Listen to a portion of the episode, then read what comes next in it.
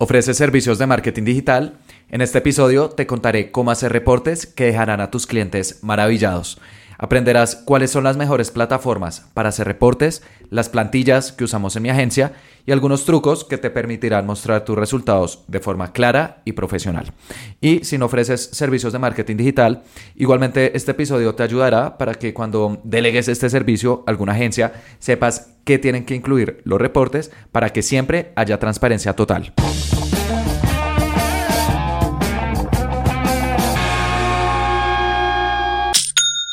Hola, bienvenido a Aprende y Vende. Mi nombre es Felipe y el objetivo de este podcast es ayudarte a vender por Internet compartiéndote cada semana cuáles son las estrategias que usamos con mis clientes para que tú también las puedas usar con tu negocio.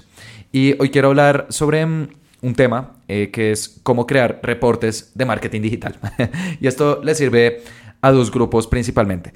Al primero son las personas que ofrecen servicios de marketing, ya sea eh, que mm, trabajes en una agencia, seas un freelancer, em, también eh, que se hace el trafficker, por ejemplo, de algún departamento de marketing dentro de una empresa, hay que crear reportes.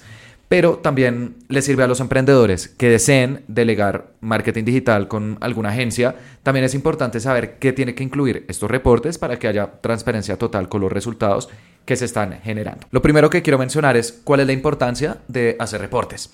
Y creo que hay diferentes ventajas, pero las principales son tres. Y es que primero permite demostrar resultados. No solamente tienes que manejar las campañas de marketing de tus clientes, también tienes que mostrarles cuáles son los resultados que estás obteniendo. Y he conocido muchas agencias y traffickers que mm, han perdido clientes porque los resultados que están generando eran buenos, pero están fallando en la otra parte y es la comunicación. Si tú no le cuentas al cliente los resultados, que mm, estás obteniendo, no asumas que ellos lo van a saber. Hay veces que uno dice, no, pero ellos van a notar que las ventas están subiendo. Sí, eh, y digamos que ese es el escenario ideal, pero hay situaciones en las cuales em, pueden pensar que de pronto las ventas están aumentando por otros canales, por otras razones y no necesariamente por ti, cuando puede que tú seas la razón. Entonces, si no les muestras resultados, pues... Em, ellos puede que no terminen de apreciar del todo el trabajo que estás haciendo y pueden terminar la relación. La segunda razón importante para hacer reportes es porque aumenta tu autoridad. Cuando empiezas a trabajar con un cliente y le dices, claro que sí, vamos a hacer un reporte en el cual vamos a colocar en un solo documento todos los resultados que te estamos generando, además eh, va a estar el logo de tu marca, tus colores y lo vas a poder consultar en cualquier momento. Eso automáticamente aumenta tu autoridad porque el cliente va a decir como, wow, esta es una persona o una empresa que ya tiene procesos a la hora de ofrecer servicios de marketing digital y vas a estar en control de la relación. Y la tercera ventaja de los reportes es que permite analizar tendencias. Cuando estamos haciendo campañas de marketing, es normal ver la información todos los días, eh, cómo se están comportando las campañas, pero a través de un reporte podemos ver las métricas con un panorama un poco más amplio. Cuando uno ya revisa un reporte, por ejemplo, de los últimos 30 días, se puede dar cuenta que puede que las ventas hayan bajado una semana, eso es completamente normal, pero la siguiente semana subieron y uno dice, ok, quizás los resultados no eran tan malos como estábamos pensando o no era necesario hacer tantos cambios cuando uno solamente está viendo la información intradía. Entonces, esta parte de analizar tendencias es importante tanto para mm, la persona que está haciendo las campañas de marketing, para tener una posición un poco más estratégica y también para el cliente, porque el cliente también es normal que se estrese cuando los resultados bajen. Este episodio lo estoy grabando en abril del 2023 y hace poco fue Semana Santa. Y el eh, segundo fin de semana de Semana Santa, digamos que ya el final, Em, en muchos países hay vacaciones. Entonces, con nuestros clientes, lo que fue jueves, viernes, sábado y domingo no fueron los mejores días. Las personas estaban viajando o con sus familias o rezando, estaban en otros planes, no necesariamente comprando. Entonces, em, el lunes, cuando llegamos, varios clientes nos escribieron como eh, las ventas han bajado, han revisado y nosotros, claro que sí, creamos un reporte y ahí notamos que las ventas habían bajado un poco, pero igualmente el mes va bien. Les dijimos, igualmente vamos a hacer algunos ajustes pequeños, pero muy seguramente se debió a una estacionalidad. No era necesariamente nuestras campañas, sino que es algo del mercado. Entonces, ahí que hay que hacer, esperar, porque luego las ventas empiezan a subir nuevamente. Y efectivamente, este episodio justo lo estoy grabando el viernes y a lo largo de la semana los resultados de casi todas las cuentas han subido, pero eso digamos que uno lo puede ver cuando mm, hay un panorama un poco más amplio, esas tendencias que eh, simplemente cambiando los días dentro de las campañas va a ser muy difícil notar, pero que es fundamental al final. Creo que tenemos que combinar dos cosas y es esa parte táctica, que es estar revisando todos los días que está sucediendo, que todo esté funcionando bien, pero también la parte estratégica de tener una posición un poco más amplia para eh, tomar decisiones cuando efectivamente sea necesario, ya que hay veces que los resultados pueden variar un poco de día a día, pero cuando lo vemos con un panorama un poco más amplio, vamos bien. Entonces, para mm, recapitular, las tres ventajas importantes para crear reportes es demostrar resultados, aumentar autoridad y analizar tendencias. Ahora, ¿cómo puedes hacer reportes? Porque hay diferentes formas y mm, eh, también he probado múltiples métodos que te voy a compartir. La primera forma para hacer reportes, digamos que la más intuitiva, es de forma manual, a través de un PowerPoint o una hoja de Excel en la cual tú manualmente vas colocando los resultados. Y acá es donde empiezan eh, la mayor parte de personas de, marketing y eso me incluye. Mis primeros clientes, em, yo hacía los reportes así en PowerPoint, entonces em, colocaba una diapositiva para, por ejemplo, las campañas de Facebook, o otra diapositiva para las campañas de Google, eh, otra diapositiva con screenshots, por ejemplo, de Google Analytics, métricas de la página web Em, otra diapositiva, por ejemplo, de las ventas por WhatsApp y al final unas conclusiones. Y eso está bien. Realmente a los clientes les gusta porque luego uno lo eh, descarga como un PDF. Por favor, nunca compartas un reporte como PowerPoint, siempre como un PDF. Y los clientes cuando lo reciben les gusta. Al ser PowerPoint, pues uno puede personalizarlo bastante con colores, con tipografías. Em, se puede ver bien pero tiene un problema importante y es que toda la información hay que estarla colocando de forma manual. Y si tienes uno o dos clientes, listo, se puede manejar, pero si ya empiezas a tener tres, cinco, seis, incluso más, eh, se puede volver un cuello de botella importante. Y precisamente en una agencia de marketing digital en Bogotá, en la cual trabajé, los reportes se hacían manualmente a través de mm, Google Slides, que es la versión de Google de PowerPoint. Y mm, eh, en promedio, cada persona tenía entre tres y seis cuentas. Y hacer toda esta información manualmente en PowerPoint, organizarla, em, hacer conclusiones, luego enviársela al cliente por WhatsApp, que era el canal por el cual nos comunicábamos, tomaba bastante tiempo. Hasta el punto de que el viernes era prácticamente día de hacer reportes. Uno con tres a seis cuentas fácilmente le toma, podía tomar entre cuatro y seis horas, digamos que una hora por cliente eh, hacer estos reportes. Y si eso uno lo multiplica por la cantidad de, mm, clientes que tenía la agencia, al final era tiempo, era casi que un día a la semana que tenía que pasar tu equipo haciendo reportes manualmente. También em, se hace a través de Excel. Eh, Excel personalmente no lo he usado para mm, hacer reportes, pero conozco agencias que sí. De hecho, uno de nuestros clientes que entró hace poco, la agencia anterior, le enviaba reportes a través de Excel. Y mm, también funciona. De hecho, Excel tiene una ventaja y es que Facebook y Google Ads tienen, integraciones con Excel. Entonces ahí ya no es necesario pasar la información manualmente, pero no es tan personalizable. Excel me parece que no se ve muy bien. Digamos que para analizar información es útil, pero ya para presentársela a un cliente en términos de diseño, creo que todos estamos de acuerdo que Excel no es la plataforma adecuada porque no fue hecha para eso. Además de que cuando uno hace un reporte, ya sea en PowerPoint o en Excel, Em, es muy editable y eso los clientes no lo van a decir, pero lo piensan. Al final son casillas que uno puede editar en, cualquier momento. Entonces me parece que desde un punto de vista de transparencia tampoco es que sean las plataformas adecuadas. Y eso precisamente me lleva a la segunda forma de hacer reportes y es a través de reportes automatizados.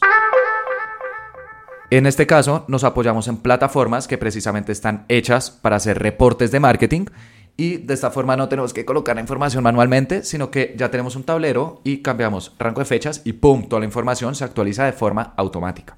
Hay diferentes plataformas para hacer estos reportes. Eh, y te voy a mencionar las que he usado en el pasado, porque son de las únicas de las cuales puedo em, opinar. La primera y quizás la más popular de todas es Google Data Studio. Hoy en día cambió de nombre y se llama Looker Studio, pero bueno, al final es lo mismo. Y esta es una plataforma de Google que precisamente está hecha para hacer reportes de marketing.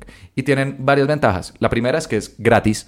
La segunda es que tienen diferentes plantillas, por lo que mm, uno si necesita ayuda puede darle clic, por ejemplo, a la plantilla de Google Ads, a la plantilla de SEO, a la plantilla de Google Analytics. Y tienen plantillas que la verdad se ven muy bien. Ahí lo que uno hace es cambiar la cuenta por la del cliente o, la empresa que lo necesite y listo, ya toda la información se actualiza automáticamente. Sin embargo, Looker Studio también tiene algunas desventajas. La primera es que se integra únicamente con plataformas de Google. Entonces, eso incluye Google Ads, Google Search Console, si haces SEO, eh, Google Analytics, em, pero si uno necesita, por ejemplo, mostrar información de Facebook Ads, de TikTok Ads, de Shopify, de email marketing, etcétera, no tiene estas integraciones y ahí toca usar intermediarios o conectores, es el término, y hay varios. El que yo utilicé cuando usaba Looker Studio, porque hoy en día ya no lo uso y más adelante te voy a compartir la plataforma de reportes que usamos con mi equipo. Pero bueno, cuando usaba eh, Data Studio o Looker Studio, usábamos Supermetrics como conector para mostrar información de Facebook Ads. Entonces Supermetrics era como un puente entre Facebook Ads y em, los reportes de em, Looker Studio. Pero Supermetrics tiene un problema importante y es que es costoso. Por ejemplo, para conectar 10 cuentas, cuesta 230 dólares al mes. Es decir, cada cuenta termina saliendo en unos 23 dólares mensuales y especialmente en Latinoamérica, pues esto ya empieza a ser dinero. Hay otras plataformas igualmente para conectar Looker Studio con Facebook Ads o con otras plataformas como Digi Export, la puedes buscar eh, así como suena Digi Export con X. Eh, tengo un amigo que trabaja en una agencia y utiliza este conector y parece que es más económico, pero él me dice que es muy técnico. O sea, como que uno realmente tiene que saber utilizar esta plataforma y Looker Studio para que funcione bien. Y mm, eh, pues si este no es el caso, se puede volver también un, cuello de botella. Y eh, también un problema de utilizar estos conectores es que hay veces fallan. En una agencia de Canadá en la cual utilizamos Looker Studio más Supermetrics, eh, habían veces en los que la información no se mostraba bien porque fallaba alguno de los dos, eh, no se había alguna actualización de Supermetrics, no se mostraba bien alguna cuenta, se cambiaba alguna métrica, hasta el punto de que dentro de la agencia había una persona dedicada a los reportes. Todo el tiempo estaba arreglando cosas que sucedían con los reportes. Entonces, pues sí, nos permitía automatizar esta información, pero em, salía costoso y además, pues presentaba bastante fallas y era bastante técnica la configuración, porque Looker Studio sí tiene una parte técnica que hay que saber manejar. Por lo que hoy en día es una plataforma que si quieres utilizar, lo puedes hacer sin ningún problema. Eso sí es súper flexible, le puedes colocar todos los diseños que quieras, pero va a tener una curva de aprendizaje un poco alta que me parece que hoy en día hay otras plataformas de reportes que son más económicas, más fáciles de usar y que por lo tanto no es del todo necesario. Entonces, después de usar Looker Studio, la siguiente plataforma que usé em, se llama Metricool. Em, y esta es una plataforma que es muy fácil de usar. Esta sí, eh, digamos que uno ingresa y a los 30 minutos, una hora ya más o menos, em, sabe cómo utilizar porque es muy sencilla, es de arrastrar y soltar. Eh, toda la interfaz está muy bien elaborada para que las personas la puedan eh, utilizar sin ningún inconveniente. Y también es mucho más económica. Metricool, si tú quieres integrar 10 cuentas, Em, te cuesta creo que 30 dólares al mes. Entonces, comparado a Supermetrics, que cuesta 230, pues ya hay una diferencia importante, hay un ahorro. Y eh, también se integra con Google Ads, Facebook Ads, TikTok Ads, eh, Facebook, Instagram, em, YouTube. Entonces, incluso si haces, por ejemplo, Community Management y quieres mostrar crecimiento en redes, esto también lo puedes hacer con Metricool. Y Metricool la usamos durante un tiempo y nos gustó. Realmente es una plataforma recomendada, pero también notamos que le faltaban algunas cosas. Lo principal es que no tiene tantas integraciones. Se integra con las redes sociales y también las plataformas de anuncios, pero si uno desea mostrar información de otras plataformas que igual utilizan las empresas, como por ejemplo Shopify, WooCommerce, Google Analytics, importantísima, eh, también plataformas de email, eh, Clavillo, HubSpot, ActiveCampaign, etc.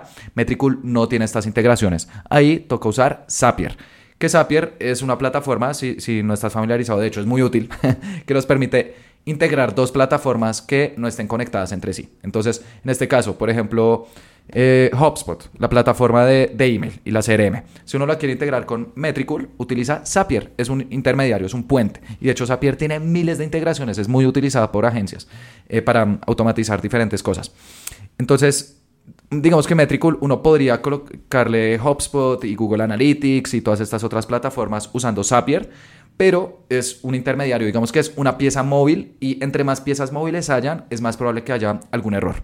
Y también eh, se sube el costo, porque Zapier te cobra por la cantidad de información que envía. Eso ellos lo llaman SAPs. Entonces, cada vez que envía una información, ellos tienen como un contador y bueno, depende de cuánto se mande, tienen diferentes planes. Entonces también se puede subir un poco el costo. Y por eso Metricool, pues Teniendo en cuenta que había que hacer estas integraciones adicionales, que se subió un poco el precio, pues eh, decimos, buscar otras alternativas. Y en este momento la plataforma que usamos con mi equipo se llama Agency Analytics. En este episodio voy a dejar los enlaces de todas las plataformas que estoy mencionando eh, para que las puedas consultar. Y en este momento eh, la que usamos es Agency Analytics porque esta es una plataforma que fue hecha específicamente para agencias, por lo que tiene las integraciones que necesitamos. Eh, se integran con Google Ads, Facebook Ads, TikTok Ads, Shopify, WooCommerce, Clavillo, HubSpot, ActiveCampaign. Bueno, realmente tienen bastantes integraciones. El precio, eso sí, es un poco más costoso que Metricool. Ellos cobran por cliente, ellos lo llaman campaña. Y em, tienen dos planes, 12 dólares al mes por cliente o 18 dólares al mes. La diferencia es que con el plan de 18 uno puede hacer métricas personalizadas. Y por eso em, ese es el plan que actualmente estamos usando.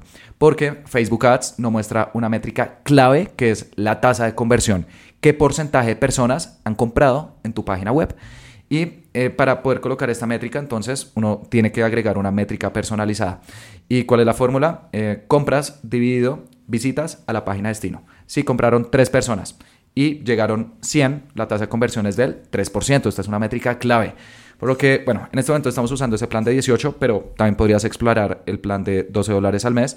Y mm, Agency Analytics, además de las integraciones, también tiene una plataforma muy sencilla de usar eh, funciona con arrastrar y soltar, entonces uno selecciona las métricas y las coloca donde necesite.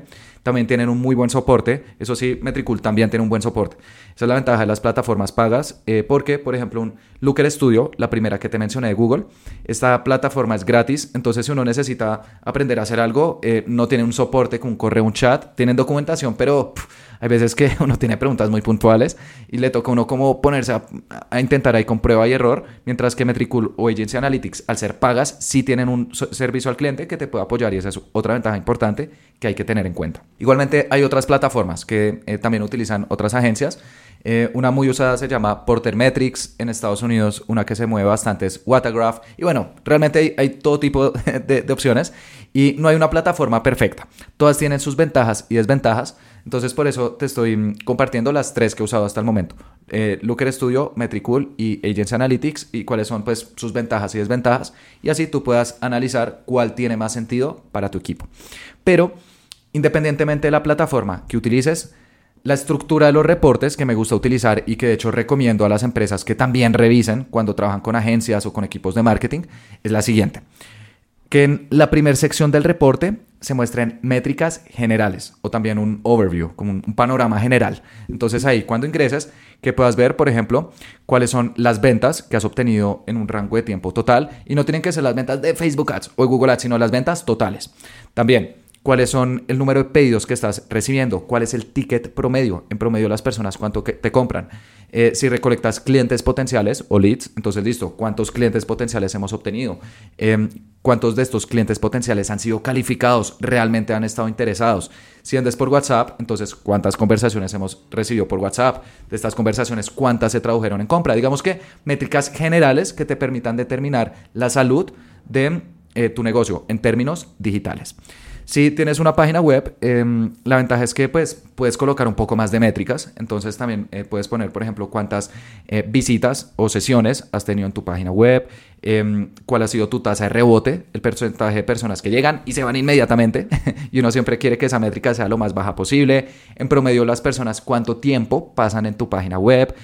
Y si tienes, por ejemplo, un comercio electrónico, puedes colocar cuál es la lista de productos más vendidos, digamos que el top 10. Y si tienes eh, una página informativa o de servicios, por ejemplo, las 10 páginas más visitadas. De esta forma, cuando tú revises tu mm, reporte, puedas ver en términos generales cómo te está yendo. Y una vez tenemos esta primera eh, página de panorama general, en las siguientes, ahí sí mostramos información propia de cada plataforma.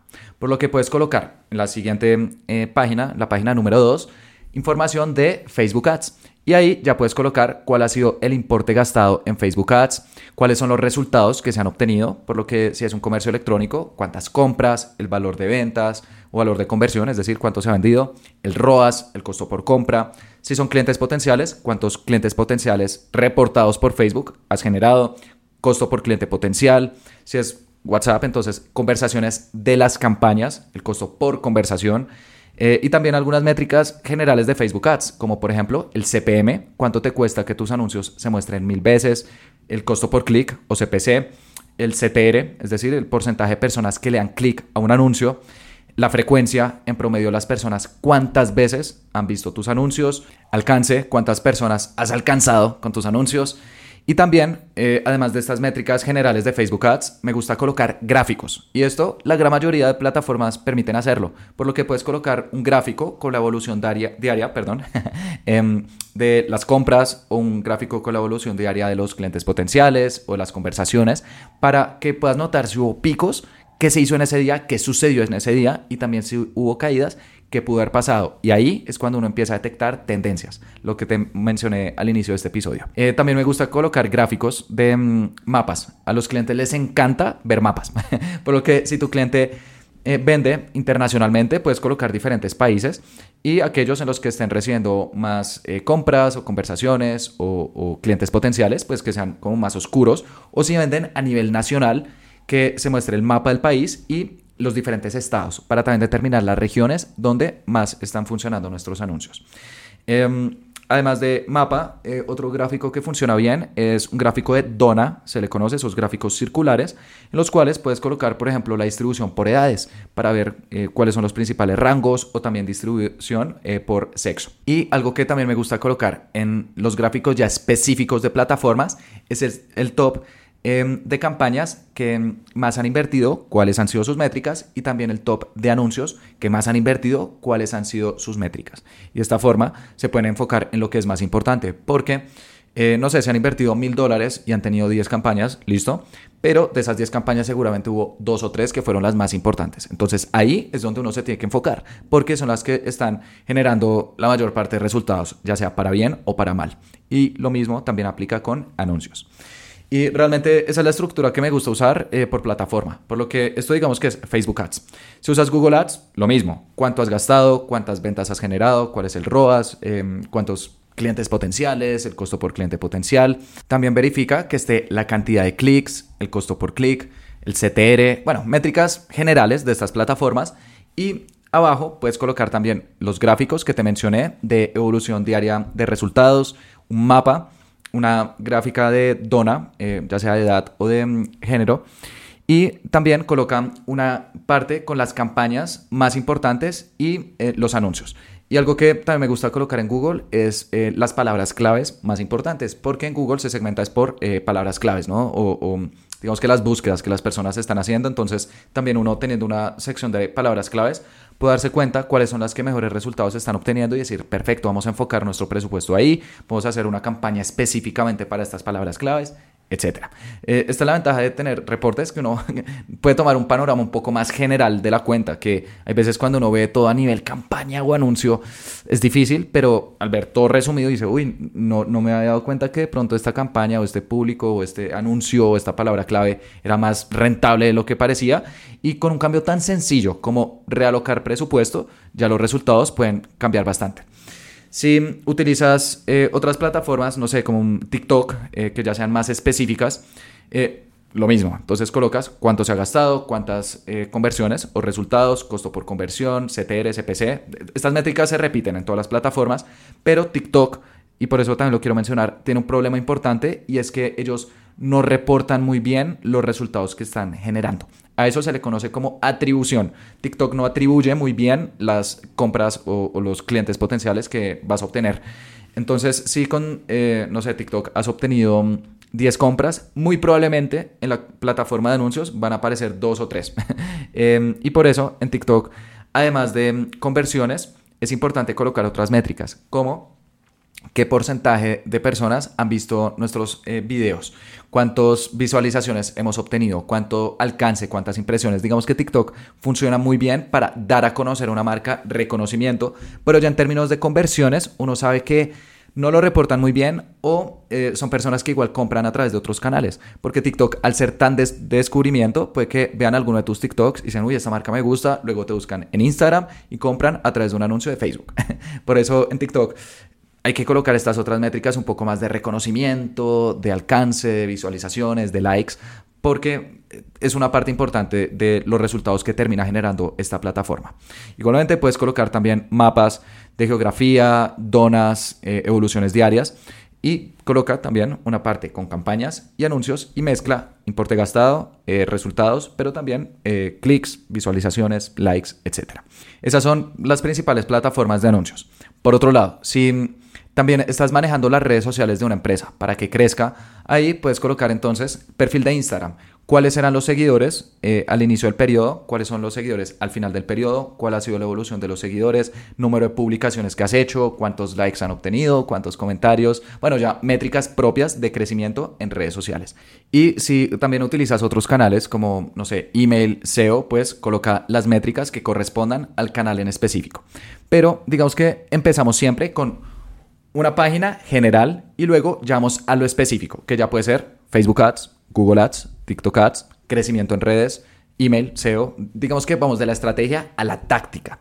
Y para finalizar, y esta ya es la última página que tiene el reporte, me gusta colocar un glosario porque marketing digital tiene bastantes términos técnicos y si es un cliente que no está muy familiarizado con esta industria, se va a confundir. Tú le puedes decir, mira la evolución del CTR y va a decir, ¿y eso qué es? eso no me dice nada. Cuando realmente un reporte lo que debería hacer es mostrar la información de la manera más clara posible. Por favor, desconfía siempre de mm, las personas que intentan mostrarte como la información más técnica o más enredada posible para confundirte, el famoso dicho de confunde y reinarás. Creo que eso es definitivamente un semáforo en rojo si estás trabajando con una agencia, un trafficker, eh, algún equipo de marketing, em, porque puede que estén eh, detrás de eso intentando ocultar quizás resultados que no son tan buenos como los esperados. Y eso me sucedió el año pasado con una empresa con la que ayudé con unas consultorías. Ellos me decían, Felipe, nosotros ya tenemos una agencia con la cual llevamos trabajando años y ellos eran una mm, sucursal en Colombia, pero me decían, la agencia la deciden en Estados Unidos, porque era una empresa de allá, entonces pues no tenemos facultad para cambiar de agencia, pero sentimos que los resultados no son los mejores y cada vez que nos reunimos con ellos salimos confundidos. Y cuando eh, ingresé a las reuniones, porque me dijeron, entra como un invitado, escucha lo que nos van a comentar y luego dinos tu opinión. Y cuando ingresé eran gráficos en Excel, realmente eran innumerables, tenían diferentes hojas, tablas, mostraban un montón de información que yo decía, esto realmente es ruido. Y cuando ya entraban a la parte como de resultados de ventas, que es lo que le importa a la empresa, los decían de una forma muy rápida y se enfocaban, era, no, mira cómo está evolucionando el costo por clic, pero es que en clics vamos bien. Y ellos decían, bueno, y ventas, no, es que en digital lo importante son los clics. Y eso me parece que, eh, pues, es, es una señal en rojo, no me parece justo al final por muy digital que sea, las bases de las empresas no cambian y es que necesitan ventas. Eso es lo que pagan las facturas, los empleados, los proveedores y no podemos distraer a los clientes respecto a eso. Entonces yo les recomendé que simplificaran toda la información. Eh, si querían seguir usando Excel, pues está bien, también funciona. Pero que se enfocaran era en métricas que sí estaban relacionadas a las ventas que ellos están obteniendo. Primero, por eso el panorama general. Y luego, una vez uno ya tiene claro cuál es el panorama general de la empresa, ahí sí empieza a hablar de cosas un poco más tácticas. Y también que mm, eh, antes de empezar la reunión les compartieran pues una lista de las definiciones más importantes para que ellos estuvieran familiarizados.